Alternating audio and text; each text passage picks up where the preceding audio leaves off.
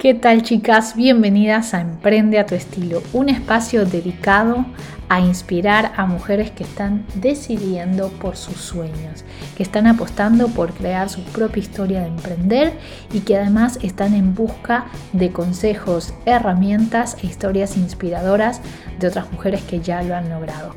Mi nombre es Ani Maya y con este episodio estoy dando la bienvenida a una nueva temporada del podcast en donde vamos a hablar muchísimo acerca de emprendimiento digital, así como también tener algunas invitadas que ya han transitado esta ruta y que quieren compartir con ustedes sus secretos, sus temores y sus herramientas más efectivas.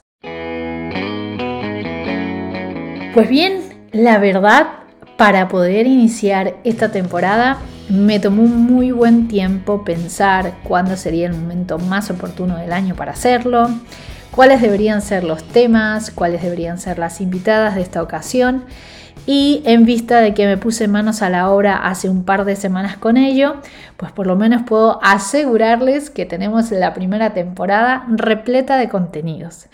Y es así como hoy quiero abrir esta nueva temporada hablando de uno de los temas que quizás has leído en algún blog, has escuchado de otros expertos, pero que no termina de cerrar en tu cabeza como un tema definitivo, como algo que en verdad vas a poder superar. Y estoy hablando acerca de los retos de lanzarse a emprender. Llamémosle emprender a algo que es viable, a algo de que no es solamente tu hobby, tu pasión o esta historia bonita de pensar, pues bueno, una vez que emprendo todo se va a solucionar, sino realmente qué es lo que pasa cuando decides empezar a invertir por ello y que quieres trazarte un plan. De eso te lo puedo hablar en primera persona, así como también te puedo compartir algunas cosas que he podido conversar con mujeres que emprenden y que al momento de sentarse a cranear su marca, sus servicios y plantearse realmente un plan de contenidos, se ven inmersas en un montón de situaciones emocionales, pero también en esta encrucijada de pensar que quizás no lo van a poder lograr por una serie de obstáculos que se van presentando en el día a día y de lo que no se habla mucho. Sí es cierto que cuando nosotros leemos, eh, bueno, sean blogs o escuchamos otros podcasts o cosas así, es verdad que nos venden una idea muy romántica del emprendimiento en donde es fácil envolverse en donde quizás incluso te sientes identificada porque obviamente te están apuntando a esos puntos de dolor, en donde te sientes insatisfecha con tu trabajo, en donde quisieras tener mayor libertad, en donde pues hasta la frase esta, no me la sé textualmente, pero esta que dices, eh, pues si te buscas un trabajo que ames, no trabajarás todos los días. Bueno, todas esas cosas empiezan a calar en nuestra mente, haciéndonos una falsa idea del emprendimiento, con lo cual luego de lanzarnos al vacío, gente que decide renunciar a sus trabajos o personas que se apuntan en cursos o en formaciones rápidas para conseguir estos resultados, empiezan a encontrarse con esta serie de obstáculos. Es como una especie de eh, shock, eh, como que al mismo tiempo te rompen la burbuja. Así que me pareció un buen tema vas a decir, pero qué bajón arrancar así. pero eh, como siempre digo, a mí me gusta aportar una cuota de realidad en lo que pasa en el trasbastidores del emprendimiento y creo que este espacio, más allá de ser inspirador, también tiene que ser para que tú puedas tener herramientas puntuales o tener un camino a seguir sin que tú, luego te sorprendan algunas cosillas que por ahí no sabías que te podían esperar en toda esta ruta. Así que bueno, me he apuntado cinco cosas claves que son las que vamos a conversar en profundidad y con las cuales pues quiero que te hagas un café, un té y te sientes con tu libreta y empieces a apuntar estas cosas porque me parece muy importante que más allá de enamorarte de una actividad en particular o estar fascinada con la idea de trabajar en, en tu sueño, en tu meta, pues sí que tienes que ser mucho más responsable al momento de decir me quiero lanzar a emprender. Muy bien, primer punto, ¿cuál es tu idea de emprender? Esta pregunta es algo que te la tienes que hacer y te la tienes que hacer en un momento de relajación.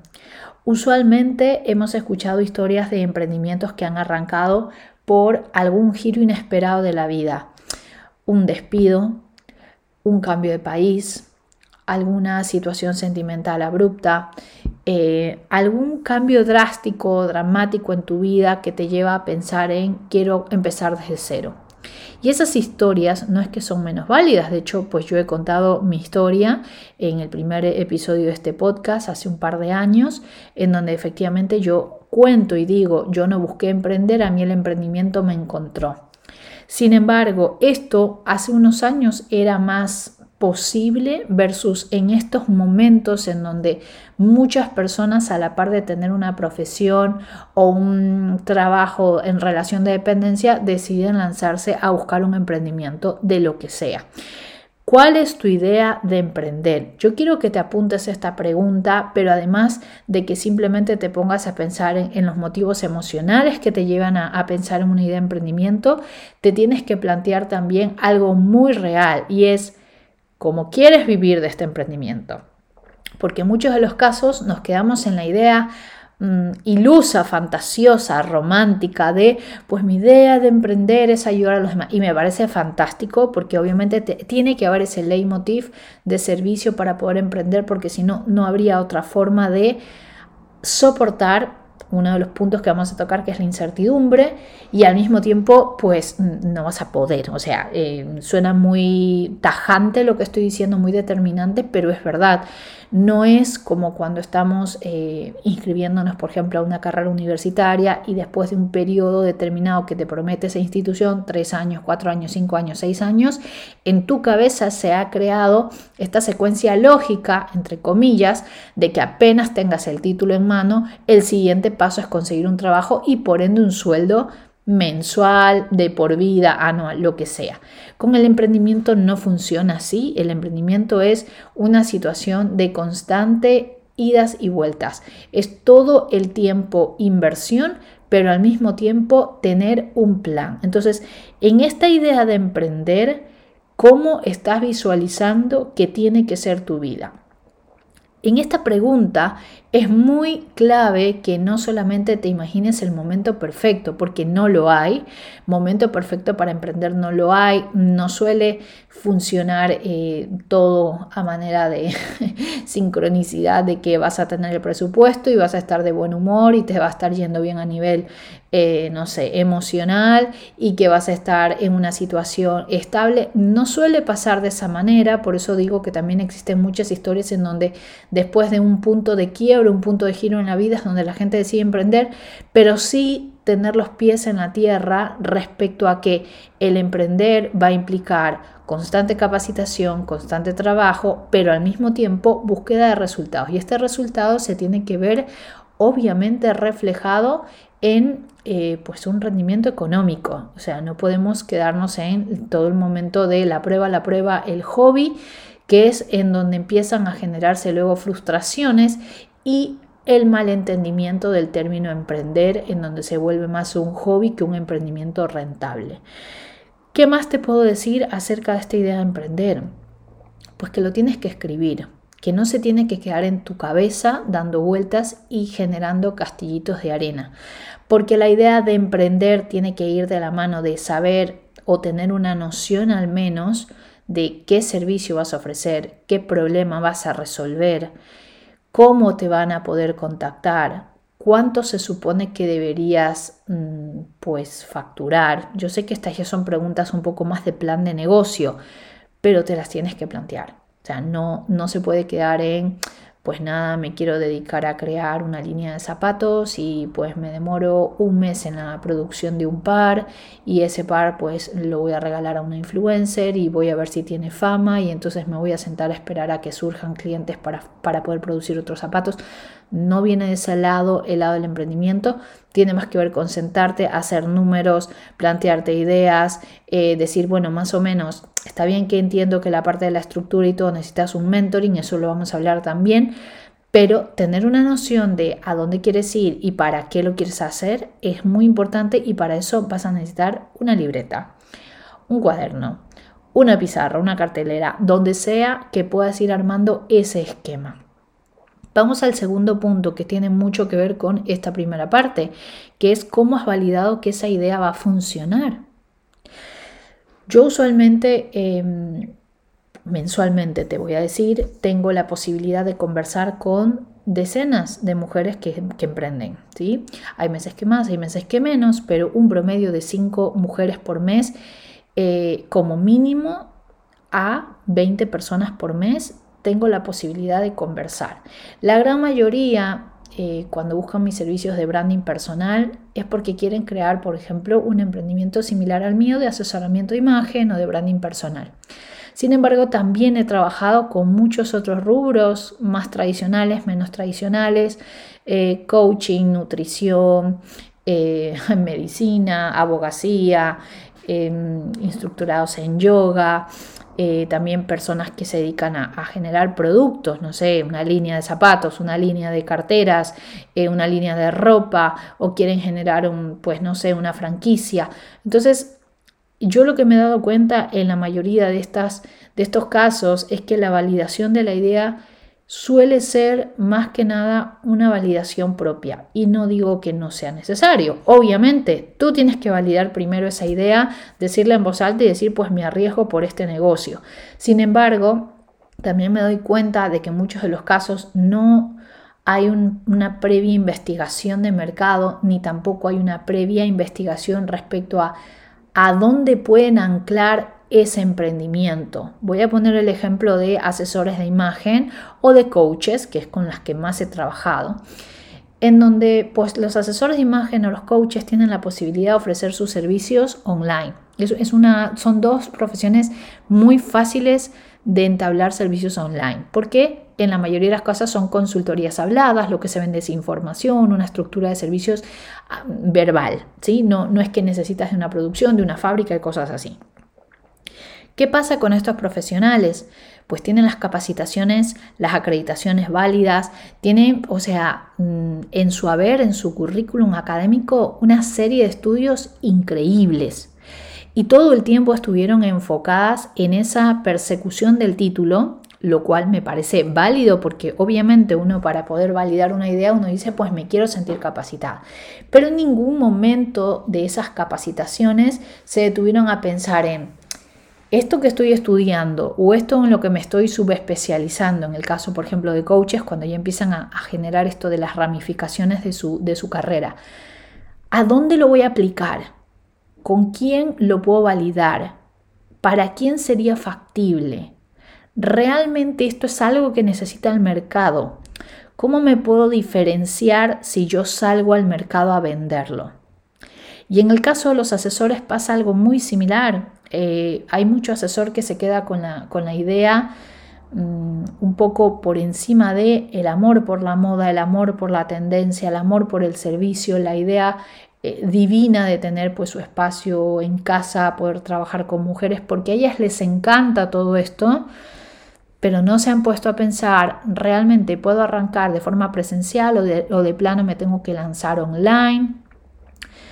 ¿Qué es lo que tengo que hacer para que lo que yo venda pues sea distinto? He probado consultando en mi entorno, he probado viendo en redes sociales qué es lo que funciona o lo que no. Esta validación de la idea es muy importante antes de un lanzamiento e incluso antes de una primera inversión en el negocio. ¿ok? Mm, voy a presentar un poco el ejemplo de lo que a mí me pasó. Eh, cuando yo lanzo la marca personal a fines de 2017, en mediados del 2017 es cuando tomo la decisión y digo, pues nada, me quiero lanzar con una marca personal de asesoramiento y quiero ofrecer capacitaciones para asesoras y a la vez quiero ofrecer el training de branding y a la vez quiero atender a público en Latinoamérica porque yo vivía en Londres y todo lo quiero hacer a través de la página web. Y es verdad que era una idea súper ambiciosa en su momento, con poca validación de mi entorno, porque mi entorno pues todo el tiempo era como con temor de que me estaba metiendo en camisa de once varas, que iba a dejar un trabajo estable en el cual no me estaba sintiendo muy cómoda, eh, en el que iba a sacrificar muchísimo tiempo, presupuesto, porque, porque yo quería poner bien la web, quería invertir bien en publicidad, eh, me iba a hacer la foto, bueno, toda esta algarabía que uno arma y que está bien armarla en el momento del lanzamiento. Sin embargo, sí puedo decir... Eh, que los primeros tres meses, cuatro meses fueron, o sea, el primer mes fue fantástico porque recibí muchas señales eh, de que si yo ponía esfuerzo y más enfoque, yo efectivamente iba a tener resultados, sobre todo con el tema de charlas, capacitaciones y algún que otro servicio muy aislado. Pero sí es verdad que después de unos 3, 4 meses me encontré con esta cosa de decir, pero yo no he probado si efectivamente esto se puede vender en Latinoamérica, pero yo no he visto si efectivamente esto es un servicio que puede competir con eh, ABC, empresas que lo están ofreciendo de forma presencial. En ese momento, obviamente, pues yo no me hubiera imaginado nunca una pandemia que obligaría a todos los trabajos a moverse a una plataforma online. En ese momento, pues yo era una irruptora de la normalidad. Yo era muy rebelde con esta idea loca mía de desde Londres vender a Latinoamérica y tener que luchar con el escepticismo de Latinoamérica y, y las compras online y los servicios online que no eran unas cosas pues muy muy común en mi rubro y sin embargo me lancé. Si yo tuviera la posibilidad de repetir esa fase, yo creo que en el medio de todo ese lanzamiento me hubiera dedicado, por ejemplo, a contratar a una persona que me ayude a generar una estructura del negocio a nivel numérico, pero adicional, que me hubiera dado más luces respecto a la validación de ideas. Porque sí es verdad que dentro de esos primeros seis meses gasté muchísimos recursos a nivel comunicacional, a nivel dinero también, incluso en publicidad em, y energético sobre todo, de difundir cosas que no se estaban vendiendo. Y que luego, obviamente, pasé por, por todo un mentoring, un coacheo, de, un coaching de, de finanzas y todo esto que me enseñó a validar primero los servicios o las capacitaciones que podían funcionar antes de lanzarme al ruedo como vendada y cegada por, eh, por esta idea mía que tenía que funcionar y que yo no había buscado una validación externa. Quiero que se entienda bien que cuando digo validación externa no es que dependes de los demás para tomar acción, porque no es lo mismo. O sea, la determinación tiene que ser de ti, la decisión viene de ti, eh, la primera validación viene de ti. Sin embargo, hay factores externos como los precios, el mercado al que apuntas, eh, el problema que resuelves. Todas estas cosas necesitan una visión objetiva y eso usualmente en medio de nuestra euforia por emprender no se lo puede ver a simple vista en los primeros momentos. Entonces, si te digo, em, pregúntate esto, ¿cómo has validado esta idea desde afuera? O sea, hay alguien que está viendo que esto puede funcionar o no. Y cuando veas que muchas personas a tu alrededor dicen, no lo creo que funcione, no creo que funcione, también invítate a preguntárselo a personas que ya han pasado por emprendimiento, no a personas que nunca han trabajado como emprendedores porque ese también es otro de los errores que cometemos. Le pedimos validación externa a personas que nunca han pasado por emprender. Y eso es un error porque las personas que no han transitado eh, la ruta emprendedora no pueden conocer un montón de situaciones emocionales, atajos que se pueden tomar, capacitaciones necesarias, no conocen el mercado como lo conoce una persona que trabaja en relación de dependencia. Así que apúntate eso porque te juro que te va a salvar de muchísimas, muchísimos días de angustia. Vamos con el tercer punto, la tranquilidad financiera versus el apuro por cobrar o el apuro por subsistir.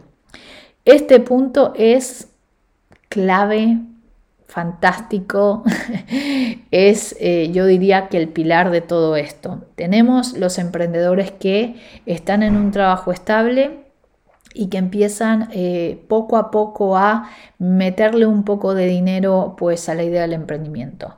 Están los que no están trabajando, pero a la vez pues tienen un sustento de apoyo, sea desde la pareja, desde el hogar, lo que sea, y no tienen el apuro de empezar a facturar, entonces se lo toman con mucha más calma, mm, demoran por lo menos dos o tres años, a veces hasta cinco años, no me estoy inventando estas historias, lo hablo desde mi experiencia habiendo eh, trabajado con muchas emprendedoras o personas que desean emprender y tenemos pues las personas que están en una angustia constante de no poder concentrarse en su emprendimiento y empezar a ir digamos piedra tras piedra tras piedra porque soltaron el trabajo, soltaron la seguridad financiera y pues están quieren vender a toda costa, hacen cualquier cosa a toda costa con tal de salir del apuro. Ninguna de las tres situaciones es la ideal. Si me lo preguntas. Quizás la más tranquila puede ser la primera en donde dices, pues estás en un trabajo de relación de dependencia, entonces le vas metiendo de a poco inversión al negocio. Esa podría ser la situación, no sé si decir ideal, pero podría ser la situación un poco más amigable con todo lo que tiene que ver con esta primera fase de inversión en el emprendimiento. Ni la súper relajada en donde no tienes el apuro por facturar, ni la súper angustiante en donde si no llegas eh, a fin de mes vendiendo cinco cosas, pues te quedas sin techo, son las más ideales. Pero existen, existen, obviamente que hay sus excepciones. ¿Cuáles vendrían a ser, digamos, em, las soluciones o las recomendaciones que se pueden hacer para poder evitar estas situaciones tan extremas? Esta tranquilidad financiera de la que estoy hablando tiene mucho que ver con ser muy responsable respecto a la inversión de recursos para emprender. Emprender no es para todos. Para emprender no solamente hace falta tener el presupuesto, que es lo que en muchos de los casos la gente se aqueja, ¿no? Tipo, no puedo emprender porque no tengo el presupuesto, es que no puedo emprender porque no, es que yo no tengo el contacto, es que em, pues yo no tengo para meterme a, a comprar una página web, yo no tengo para estarme capacitando con escuelas muy caras, yo no tengo para estar pagando un coach, una mentora, no tengo tiempo para eso. Sin embargo, más allá de esto del presupuesto, que es una parte muy importante para poder hacer funcionar un negocio inicialmente, también tiene mucho que ver con cómo estamos a nivel mental. o sea, a nivel mental me refiero a eh, qué tan abierta estoy a la posibilidad de capacitarme, pero al mismo tiempo qué tan abierta estoy a la posibilidad de crearme un plan que no me haga caer en esta angustia. Para las personas que están escuchando esto y están en un trabajo de relación de dependencia, yo entiendo, juro que entiendo la angustia de decir, no puede ser que estoy un día más en esta oficina perdiendo mi tiempo. Pero no hay que confundir el estar inconforme en un trabajo con la decisión de emprender porque no es lo mismo. O sea, yo puedo estar inconforme en mi trabajo porque quizás no es el trabajo que yo necesito en ese momento pero no es lo mismo que porque me siento insatisfecha en mi trabajo directamente me voy a lanzar a emprender, porque no, el emprender no es para todos. Suena eh, bastante mm, determinante lo que estoy diciendo y quizás para muchas personas es como molesto cuando digo esto, pero es así, no todo el mundo se puede bancar el emprendimiento porque el emprendimiento no es solamente hacer lo que te gusta, el emprendimiento también tiene que ver con hacer cosas que no te gustan, con invertir a veces más de lo esperado en un principio, con soportar incertidumbre, con tener que, eh, todo lo mencionado anteriormente, validar una idea, validar externamente. Bueno, es un montón de carga emocional. Entonces, yo necesito tener una tranquilidad financiera para poder hacer todo esto, pero la tranquilidad financiera no viene de tener miles de miles de miles ahorrados en el banco, ni tampoco pues contar con la mejor situación en mi banco. O sea, que yo lo que necesito es, si estoy trabajando en una relación de dependencia, armarme un plan. Ok, estoy, ya he validado eh, mi idea de emprender, ya sé que esto puede funcionar, ya he averiguado cómo podría arrancar el plan. Pues bien, ahora me hago un plan. ¿En cuánto tiempo yo, por ejemplo, podría dejar este trabajo para yo poder concentrar un determinado número de horas por semana a emprender, pero al mismo tiempo no quedarme sin sueño, o sea, no, no, no estar en esa angustia de no llego a fin de mes. Yo recuerdo que cuando me lancé en el 2017, y como les digo, yo estaba trabajando en relación de dependencia en una empresa allá en Londres, era un sueldo básico, no era un sueldo wow, de verdad era un sueldo muy básico, es que llegaba creo que a mil euros como tal, eh, que es el sueldo mínimo que puedes ganar. Y recuerdo haberme planteado en ese mismo momento el plan de decir, ok, yo cuántos meses, cuánto tengo que invertir, o sea, ya había hecho números de cuánto tengo que invertir, que la web, que el lanzamiento, que las fotos, que no sé qué, versus cuánto voy a necesitar por lo menos los primeros tres meses en donde yo renuncio para tener un colchón que me permita estar tranquila y no estar en la incertidumbre. No me funcionan las cosas porque no llego a fin de mes. Este apoyo es importante y el apoyo lo podemos conseguir mismo porque hemos ahorrado, mismo porque estamos pidiendo un préstamo Obviamente, ojo con los préstamos, tampoco la idea es volverse loca endeudándose así sin medir las consecuencias, sino habiendo dicho, ok, yo puedo hacer este préstamo porque lo puedo pagar en tanto tiempo. Y según eso, pues ver si lo hago a través de un banco, si lo hago con un familiar, un amigo que me puede decir, pues mira, mm, tienes un año para pagarme esta inversión.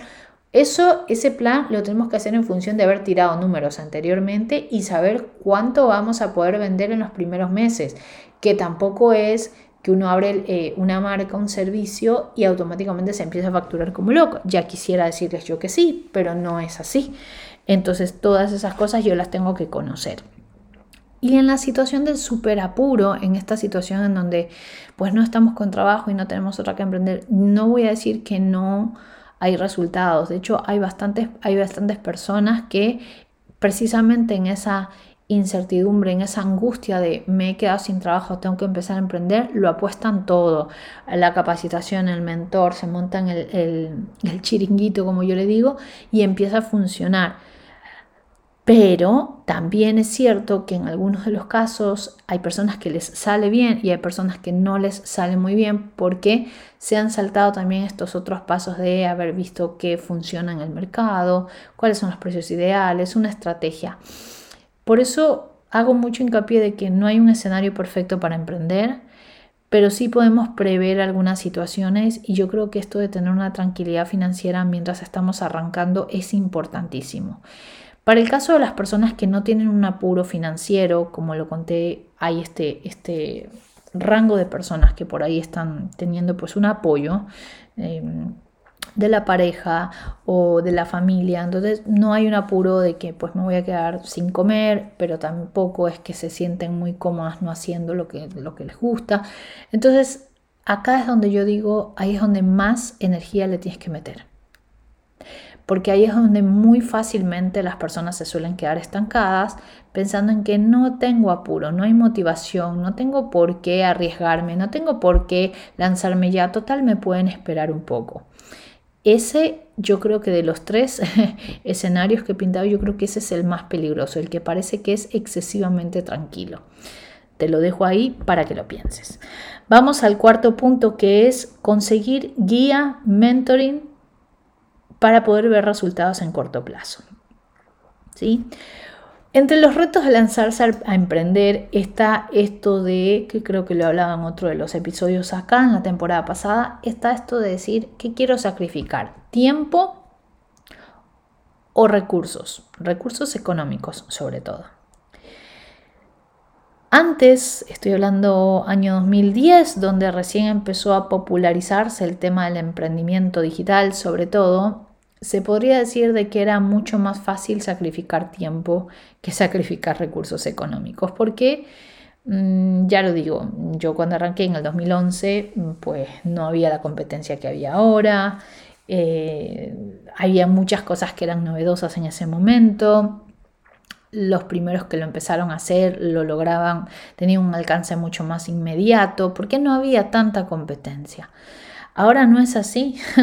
Ahora mm, para sorprender a un público pues tienes que realmente convertirte en un showman, eh, realmente tener un montón de plataformas ya alineadas, ya estar muy capacitada en redes sociales, ya tener incluso pues un presupuesto pensado para publicidad porque si no es muy difícil que te encuentren a nivel orgánico en las redes sociales ya el nivel, la vara está muy alta para las personas que quieren arrancar ahora. Con esto no te quiero desmotivar porque obviamente entiendo de que estás poniendo todo el empeño y toda la cosa y eso es más que válido. Sin embargo, sí recomiendo buscar personas que te pueden servir de guía en esta primera fase. No lo digo solamente porque yo me dedique ahora a eso, o sea, parte de mis servicios también está ofrecer mentoring, sobre todo asesores de imagen que, están queriendo empezar y no tienen idea por dónde, o sea, tienen sus estudios armados y es como, bueno, ¿qué hago con mi título? ¿Qué me toca ahora? Y bien, o solicitan el training de branding y marketing, o la membresía de asesoras VIP, o el servicio individual de mentoring, en el cual lo que yo hago es simplemente transmitirles una serie de herramientas que a mí me sirvieron y que quizás a mí me tomaron dos, tres, cuatro, cinco años en saber que las tenía que utilizar y que ellas en unas pocas sesiones las pueden, eh, las pueden empezar a implementar. Buscar guías y mentores es el mejor, entre comillas, atajo para poder ver resultados en corto plazo. Sobre todo si sabes que tienes un apuro por ver resultados. ¿Ok? Funciona para todos. Los mentores y los coaches y, las guías funcionan para todos. Lo que pasa es que no todo el mundo está convencido de que necesitan ese tipo de servicios. Yo llevo más o menos tres años invirtiendo o en coaches o en mentores de distintas cosas, email marketing, finanzas, ideas de negocios, copywriting. Y la verdad ha sido la mejor inversión. De hecho, en mi cabeza está la creencia, para que crean en estas cosas, de que mientras yo sigo invirtiendo en ese tipo de cosas, a mí me sigue yendo mejor y mejor y mejor.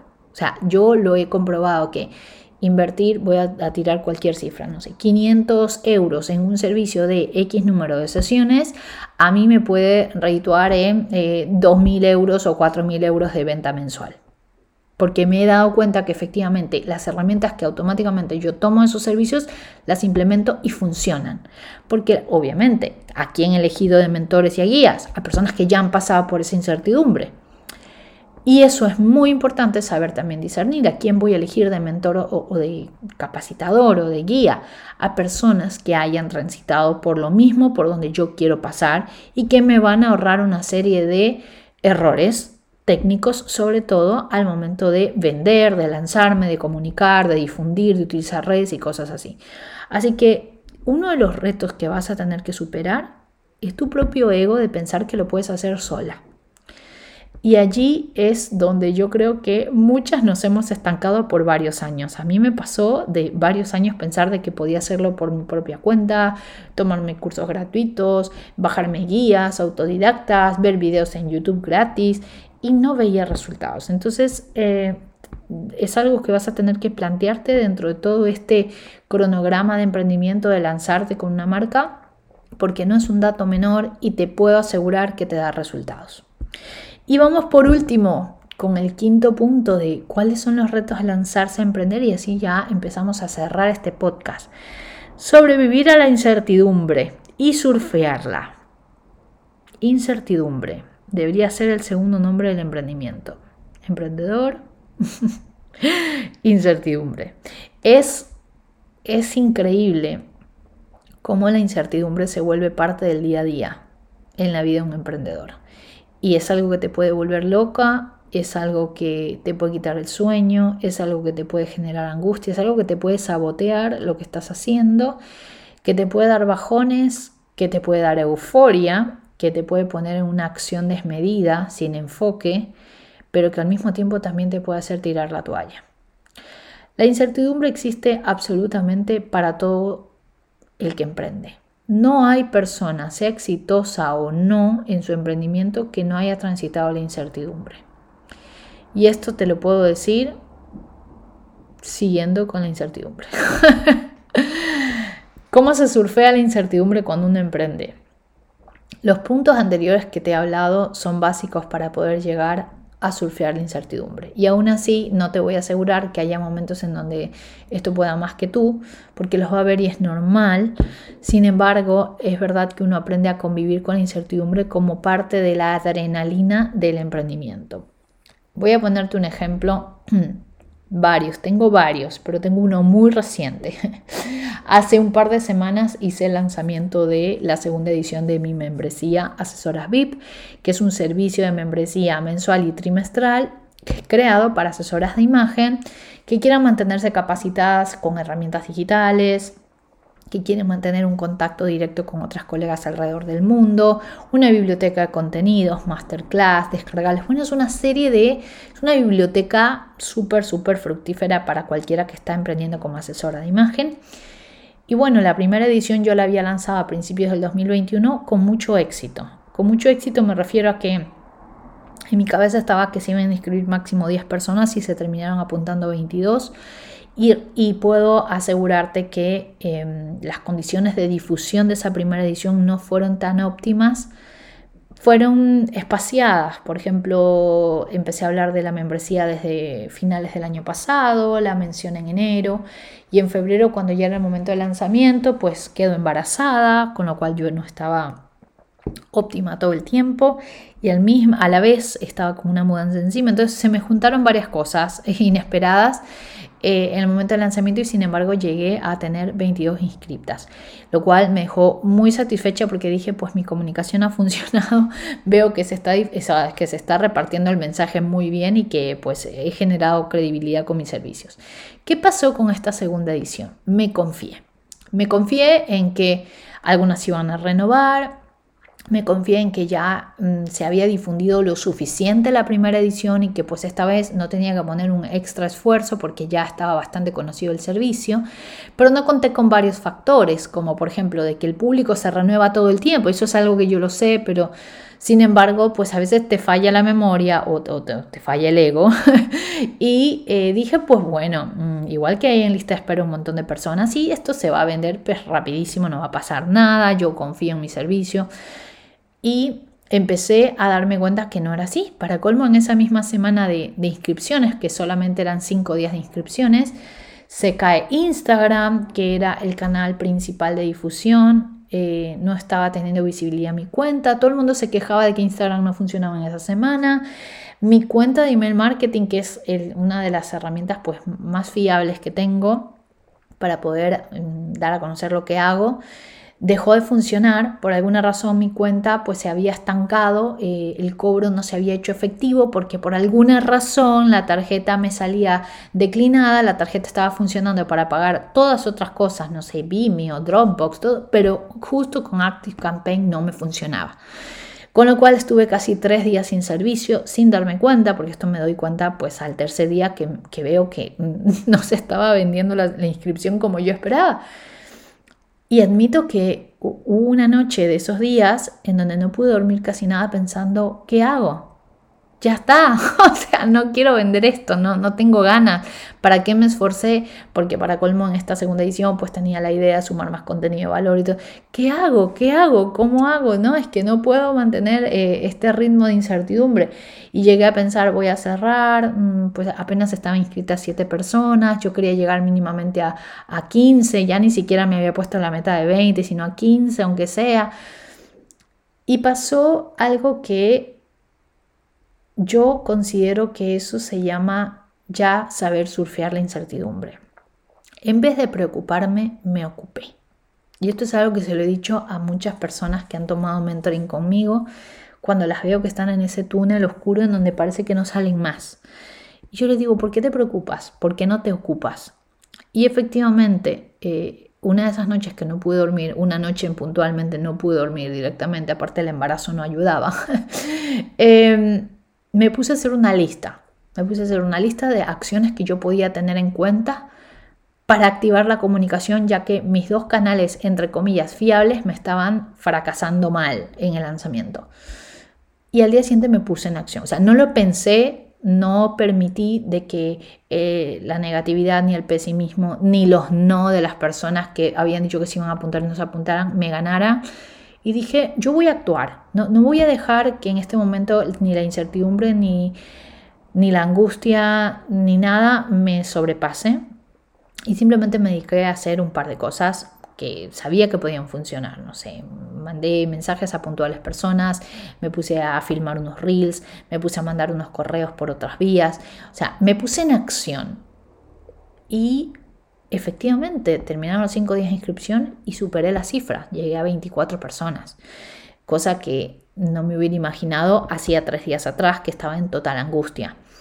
Esto es uno de los muchos ejemplos. Hay muchos otros, de verdad, hay cosas mucho más sencillas que un lanzamiento que te pueden generar incertidumbre. No sé, no te sale la venta de un servicio, eh, las fotos no quedaron como tú esperabas, no llegaste al nivel de facturación que tú querías, eh, no te llamaron para esa charla en donde pensaste que ya lo tenías todo logrado. La incertidumbre te va a acompañar todo el tiempo en el negocio. No, no, no va a desaparecer nunca, pero lo que sí va a cambiar es tu mentalidad respecto a cómo tienes que interpretar esa incertidumbre. Y para mí ahora cada vez que yo caigo en un pico de incertidumbre, lo primero que yo hago es decir, stop y agarro una libreta o mi móvil y me pongo a escribir acciones de qué voy a hacer para. O sea, si esto me está pasando, ¿qué puedo hacer para? Y yo considero que eso es algo que se entrena pero que no todos los emprendedores saben que lo tienen que entrenar desde un principio porque es muy fácil dejarse llevar por esa incertidumbre y tener esa, esa sensación de que ¿para qué me voy a esforzar? Bueno, esto ha sido un podcast mucho más largo de lo que yo pensaba. Yo pensé que te iba a dejar un episodio de 30 minutos y que ya. Sin embargo, me extendió mucho más. Espero que haya valido la pena. Eh, de verdad que a mí lo que más me llena de poder compartir en el podcast es abrirme así totalmente y, y, no estar pendiente ni de las formas ni nada, sino contarte las cosas como son.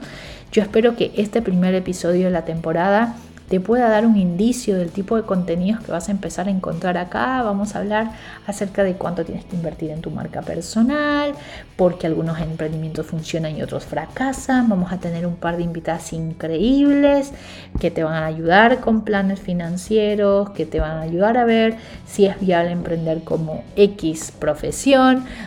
Tengo preparados varios temas muy, muy intensos que espero que vayan a poder ayudarte en este año 2021 que aparte pues no es cualquier año, es un año también de reinvención, la continuación de lo que ha sido el 2020 que nos pegó pues fuertísimo a muchos y que estoy segura que te va a ayudar a que puedas ponerte en acción, tener un plan y caminar hacia esa meta que tienes que es emprender a tu estilo. Te espero en un próximo episodio y si recién estás conociendo el podcast, pues que te pongas al día con algunos de los episodios y conozcas algunas de nuestras invitadas, porque así de la calidad de esas conversaciones es que vamos a tener otras invitadas más en esta temporada. Que estés muy bien y cualquier cosita me lo dejas saber, ya sea en el post dedicado a este podcast que está en mi página web animaya.com o en mi correo hola Que estés súper bien y si tienes una amiga emprendedora, compártele este episodio. Chao, chao.